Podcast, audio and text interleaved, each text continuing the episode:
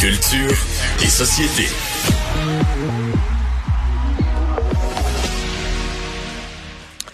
Eh ben, c'est le rendez-vous euh, quotidien avec Jean-François Barry. Donc, tu nous as parlé un petit peu hier, euh, ben, un peu beaucoup, des euh, du manque de civisme des gens qui voyagent, parce que tu reviens d'un voyage dans l'Ouest canadien, mais t'as pas fini de nous parler de l'Ouest canadien. Qu'est-ce qui s'est donc passé pendant ce voyage-là que t'en as assez pour nourrir deux, trois chroniques? Ah, je pourrais faire la semaine, je pense. Ah ben, moi, j'ai pas de problème. Je trouve que, tu sais, des fois, on dit les voyages forment la jeunesse. Ben, les voyages, ça permet aussi d'en apprendre sur le monde de regarder comment les autres personnes pensent, vivent, comment on fait les choses. Puis tu sais, euh, quand tu vas dans l'Ouest canadien, il y a quand même des grands moments où est-ce que nous, on a fait des randonnées. Fait que veux, veux pas, quand t'es dans ta tête, euh, tu sais, je passais pas... D'un, je cherchais mon souffle. Parce que t'es plus tout jeune. fait que je jasais pas tant que ça avec ma conjointe, mais il y a aussi des bouts où tu t'admires le paysage, puis tu penses, puis tout ça. Fait que ça m'a, ça m'a inspiré plein de sujets euh, que je voulais faire avec toi. Puis je prenais des petites notes, mine de rien, là-bas, en me disant, ah tiens, ça, hein?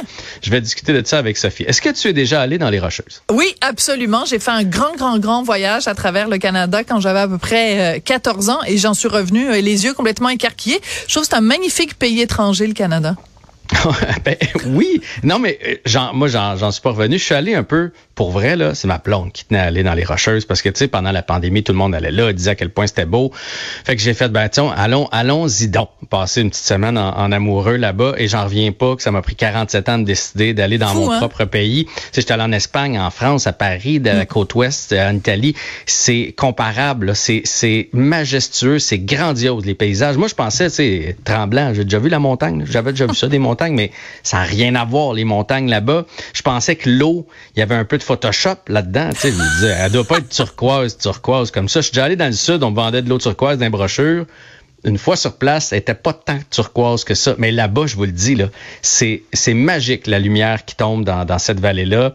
Euh, bref, c'est, c'est vraiment, vraiment euh, hot à visiter. Puis je me suis dit, hey, on est, on est chanceux. Mais en même temps, euh, à un moment donné, on a fait ce qu'on appelle la route des glaciers. Je sais pas si tu as fait la route des glaciers. Donc, c'est entre Banff et Jasper. Tu parles, puis c'est coté dans les dix plus belles routes au monde. D'accord. Tu te promènes à travers les montagnes. Des fois, tu es en haut. Des fois, tu es complètement en bas avec la rivière qui descend. Hmm. C'est, c'est vraiment spectaculaire. Et au plein centre, à la jonction entre Banff et Jasper, qui sont deux, deux parcs, euh, deux réserves euh, protégées, euh, il y a un glacier qui s'appelle le glacier Athabasca. il y en a un qui s'appelle le champ de glace Columbia. Donc, tu peux arrêter là. C'est là, je ne sais pas si tu viens il y a quelques années, l'espèce de gros autobus rouge canadien avec des grosses roues qui peut t'emporter, t'apporter sur le haut du glacier. Il y avait eu un accident. Je sais pas si tu viens de ça il y a 6-7 ans. En tout cas, bref, c'est là, il y a plein de monde qui arrête là, évidemment. Et là, je trouve ça tellement beau, je FaceTime mes enfants. Puis tu sais, là, je leur dis, derrière, c'est le glacier, ta, ta, ta, ta, ta. Et là, euh, tu sais, les enfants, eux autres, ça a une pureté que, que nous, on n'a pas. Il a fait, t'appelles ça un glacier? Je fais, ben oui, ça, ils appellent ça le glacier Tabasca, en haut, là-bas. Puis là, j'y vends mon affaire. Puis quand j'ai raccroché, je fais, ben, c'est vrai que c'est plus une montagne avec un petit tas de neige en haut. c'est pas un iceberg. Et là, on a décidé d'aller marcher là-bas euh, pour se rendre le plus proche possible de, de, la glace. Et là, quand on a marché, on a vu qu'il y avait mis des pancartes depuis 1890. Donc, où on stationnait, il y avait de la glace là en 1890. Ah! Et donc, un peu plus. Donc, excuse-moi, tu étais, étais devant la preuve physique du réchauffement de la planète? Bien, la preuve physique, Sophie, écoute, Là, de 1890 à 1920, mettons, ça nous prend 30 secondes ou une minute se rendre là, en marchant. Puis là, tu fais, OK, ça a fondu à peu près de, de ça, là, peut-être 10 euh, mètres en 30 ans.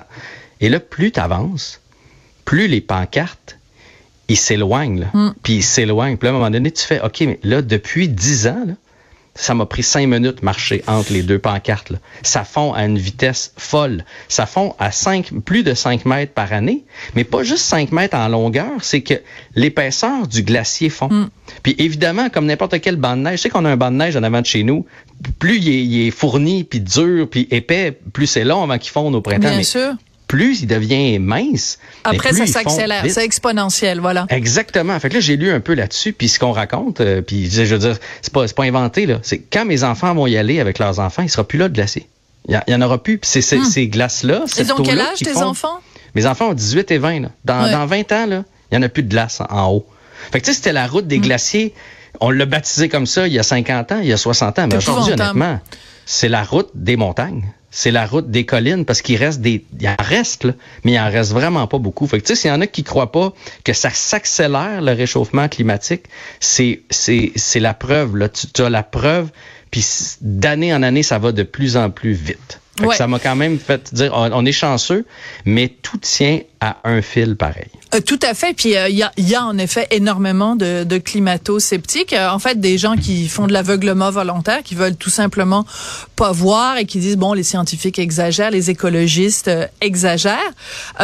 Est-ce que devant ce constat-là, ça t'a, je sais pas, ça a réveillé en toi une fibre écologiste ou est-ce que tu dis, dis, dis, mon Dieu, il faut absolument faire quelque chose ou parce que des fois on se sent impuissant aussi, Jean-François, quand on voit ça. En effet, ces, ces, ces changements-là, euh, des fois, on se sent tout petit, puis on se dit, mais moi, à ma, à mon échelle, à moi, qu'est-ce que je peux faire? Ben tellement. Puis, mais moi, je, je, fais bien attention le plus possible. J'ai quand même eu le triste constat que je suis allé en avion. Après ça, j'ai pris une voiture pour me rendre là. Tu sais, je me suis dit, ouais, Ouais, tu fais tu fais pas ta part tant que ça pour la pour la planète euh, présentement. Méchant mais dans la vie... pollueur, Jean-François. Ben non, mais tu sais, veux, veux pas, on sait à quel point ça pollue ben prendre l'avion. Après ça, le petit VR qu'on sait. Mais euh, je fais attention. Puis je suis pas en train de dire qu'à cause que le glacier fond, que la planète va euh, va, va, crever là. C'est pas c'est pas ça c'est pas ça que je dis. Puis tu sais, c'est pas grave qu'il y ait plus de glace en haut. C'est juste s'il y en a qui pensent que ça va pas de plus en plus vite, là, mais ça vite là. Ouais, l'espace entre les pancartes là, c'était ouais. c'était saisissant. Fait que, ouais. euh, fait que voilà, ben, c'est une première partie de, de, de réflexion, mais c'est très intéressant. C'est très intéressant. Puis ta deuxième réflexion, si je me trompe pas, c'est sur le système de santé. Écoute, euh, juste avant de partir, genre 48 ouais. heures avant de partir, je me fais piquer par un insecte sur la cheville, okay? sur l'espèce de petit os, là, le mandibule qu'on a là, sur, sur, la cheville. Là, okay? ouais. Puis, bon, une piqûre de moustique, j'imagine, je sais pas trop. Fait que je fais pas de cas avec ça, mais juste avant de partir, je trouve que c'était enflé puis un peu rouge c'est rare que c'est enflé quand même, ben une oui. piqûre de, de, moustique comme ça. Mais je me dis, bon, c'est sur l'os, tu sais, puis bon. Fait que je pars, j'arrive là-bas, je vais à la salle de bain en sortant de l'aéroport. Je m'accote pour me laver les mains. Je suis pas bien grand. Fait que moi, quand je me lave les mains, j'ai les hanches qui accotent sur, sur le comptoir. Et là, je suis comme, mais voyons, c'est sensible dans l'aine. Comment ça, c'est ah, sensible comme ça dans, dans l'aine? C'est bien bizarre. Fait qu'une fois arrivé à la chambre Ah! d'hôtel, je m'en vais dans la douche. Puis là, je regarde, j'ai une bosse euh, juste au-dessus de l'aine. Mais une okay. pas pire bosse, là. genre une petite, une petite poche là, quand on joue aux poches. Là. Tu sais, quand on. Non, genre, ouais. Fait que là, j'ai fait, bon, une hernie ou quelque chose comme ça. Ou là, tu sais, je commence. Mais là, j'en parle pas trop parce que ma blonde, elle, elle a l'intention de faire des randonnées là-bas. Mais moi, j'ai une bosse dans l'aine qui fait en sorte que je me traîne un peu la jambe. Oui, en effet. Là, je veux ça pourrait mettre, euh, compromettre, mettons, vos vacances. Puis elle sait que j'aime pas ça la randonnée, fait qu'elle aurait probablement cru que j'ai fait exprès. Tu comprends? Fait que là, je laisse aller les choses un peu, mais ouais. là, ça devient de plus en plus gros et tout enflé dans l'aine. Fait que là, évidemment, je prends Google, puis là, je check un peu. Un docteur Google, Ben il est oui. toujours prêt à nous trouver des Ben oui. maladies pour peu qu'on soit un petit peu hypochondriaque. Non, mais Il y a toujours quelque si chose. C'était une hernie. Est-ce que je Ouais. devrais consulter quelque chose? Là, ça dit que c'est probablement le ganglion qui est enflé dû à une infection du, du- du- des membres inférieurs. Là, tu penses à ton moustique? Mais là, 48 heures après, euh, à un moment donné, je montre à ma blonde, ma, ma piqûre de moustique, là, le rond en entour était rendu gros comme une poque de hockey, mettons. Là. C'était Ah. rouge, ça allait presque jusqu'au talon, là, puis ça montait tranquillement. Et là, j'avais comme tout un circuit sur le mollet, la cuisse, tout dur, tout. euh, je trouvais ça vraiment étrange. Là, j'ai dit, J'étais un peu inconfortable euh, à continuer. J'ai vu une petite clinique à Jasper, mais tu sais, en plein milieu des vacances, je me sentais pas super gros dans mes culottes de dire ça. Fait que là, elle regarde ma cheville, elle fait Ah ouais, il était temps que tu le dises, là, ça n'a pas d'allure. Les Donc, hommes, vous êtes tous pareils. Pourquoi vous avez peur du médecin? Je te laisse aller, mais ma tante Non, mais j'avais pas peur du médecin. C'était le fait qu'on était en vacances. Je me disais, je suis Non, mais capable de vous parlez toffer. pas de vos bobos. Je suis capable de toffer jusqu'à la fin de la semaine, tu sais, Ouais. un autre cinq jours, tout ça. Fait que bref, on se décide d'aller à la clinique, donc à l'urgence de Jasper, en pleine, en pleine vacances. J'ai pris une belle photo d'ailleurs avec mon bracelet d'hôpital. Et euh, finalement, ça avait un lien. C'est une infection. J'ai eu des antibiotiques parce que c'est une infection qui a été, qui, qui a fait en sorte que le ganglion a réagi puis qui essayait Wow. de tuer euh, tout ça. Mais je me suis dit, imagine, ça m'est- c'est- ça m'était arrivé en Europe ou, Ouais. ou aux États-Unis. Tu sais, on réalise pas toujours à quel point, ma chronique aujourd'hui, c'est à quel point on est chanceux. On est chanceux là, d'avoir ce système Ouais. de santé-là. Ils m'ont demandé ma carte soleil, ils ont dit, OK, vous venez pas de, de notre province, euh, c'est pas grave, on va vous soigner, on va vous faire remplir quelque chose. Au pire, vous avez un petit frais que vous demandez par la suite à être remboursé lorsque Ah. vous revenez au, au- au Québec. Là, si euh, a un, un trop gros frais, vous le demandez euh, Ouais. à la RAMQ, puis on va s'occuper de tout ça. Et ça a pas été long, on m'a soigné. Puis finalement, moi, ça m'a rien coûté parce que ça a pris euh, ça a pris 10 minutes. Là, j'ai pas, j'avais pas un pied dans le plat ou quelque chose. Ça a pas nécessité euh, des, grands, des grands points. Mais quand même, ça veut dire que le système fonctionne et non seulement qu'il fonctionne, mais qu'il fonctionne euh, à marée ou secoué à marée, c'est-à-dire du, du, d'une, d'un, d'un océan à l'autre. C'est quand même, quand même une pas pire. euh, Ben, tu sais, je me suis dit, on est privilégié là d'avoir ça. Je suis débarqué, ils ont pas fait, oh, vous venez pas d'ici ou montrez-nous votre preuve d'assurance ou quelque chose. Et la morale de l'histoire, ça a pris une heure et demie. J'étais sorti de là-bas, donc j'ai dit à ma blonde, la prochaine fois que j'ai quelque chose, je prends l'avion, je m'en viens à Edmonton, quatre heures de vol. je prends une voiture, je m'en viens à Jasper. Ça va me prendre cinq heures. Une heure et demie, je suis traité. Donc, en dedans de six heures et demie, j'ai vu un médecin, j'ai eu ma prescription.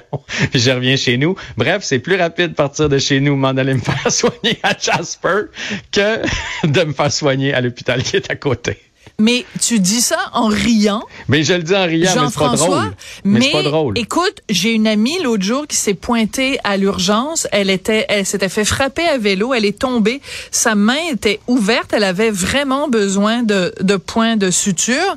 Et euh, quand elle est arrivée à l'urgence, on lui a dit ça va prendre huit heures avant qu'on soit capable de vous voir pas avant qu'on soit capable de vous faire la chirurgie, de fermer les points de suture, puis tout Non, ça. non, là. vous voir. T'as- Elle arrive à l'hôpital, puis on lui dit, euh, Madame, ça va prendre huit heures avant qu'on vous voit. Fait que j'aurais quasiment eu envie de lui dire à ce moment-là, ben va à l'aéroport, prends l'avion, puis va te faire soigner à Jasper, euh, toi aussi, parce que honnêtement, avant que tu vois quelqu'un, ça prend huit heures. Donc oui, notre système fonctionne, Jean-François, mais il y a des endroits où il fonctionne mieux que d'autres.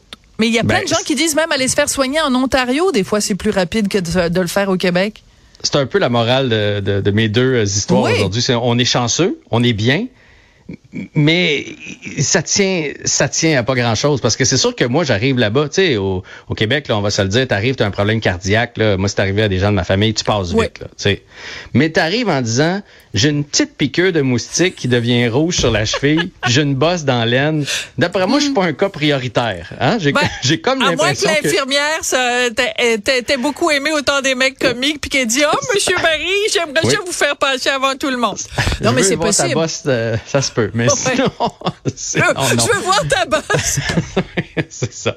Fait que, Ok. Bref, bref, c'est c'est c'est un peu les deux réflexions que j'ai eues. Puis c'est drôle parce qu'aujourd'hui, tu sais, on parle dans la presse des Oui. urgences euh, qui qui débordent, Qui débordent. euh, des médecins de famille manquants, et il y avait aussi un, un, texte euh, puis une vidéo là, un, un reportage sur TVA Nouvelle concernant la première histoire que je t'ai rancont- raconté, un, un mont de ski dans les Alpes Oui. qui va fermer parce qu'il y a de moins en moins de neige, et neige. qu'à- Oui. et qu'à travers la neige, on voit les roches, donc c'est dangereux évidemment pour Bien les sûr. skieurs. Et la saison de ski, ont dit l'année passée, on a été capable de skier là, du bon ski quatre semaines. Fait que ça vaut pas la peine de tenir ça en opération, d'entretenir les installations pour quatre semaines. Fait que dans, tu sais, dans les Alpes, Sophie, dans les, C'est fou. il me semble c'est la, c'est la mecque du ski dans les Alpes. Ben, il manque de la neige. Parlant de la Mecque, j'ai une amie qui est allée à Dubaï récemment. Récemment, c'est pas c'est pas exactement géographiquement, mais c'est dans le même coin de, de pays que que ça. C'est dans les Émirats Arabes euh, Unis.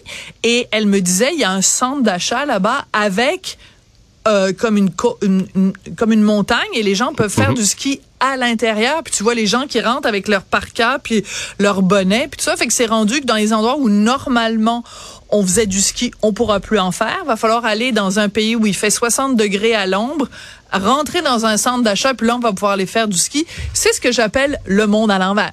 Merci Ouais. beaucoup Jean-François Barry. Bye bye, Sophie. merci à demain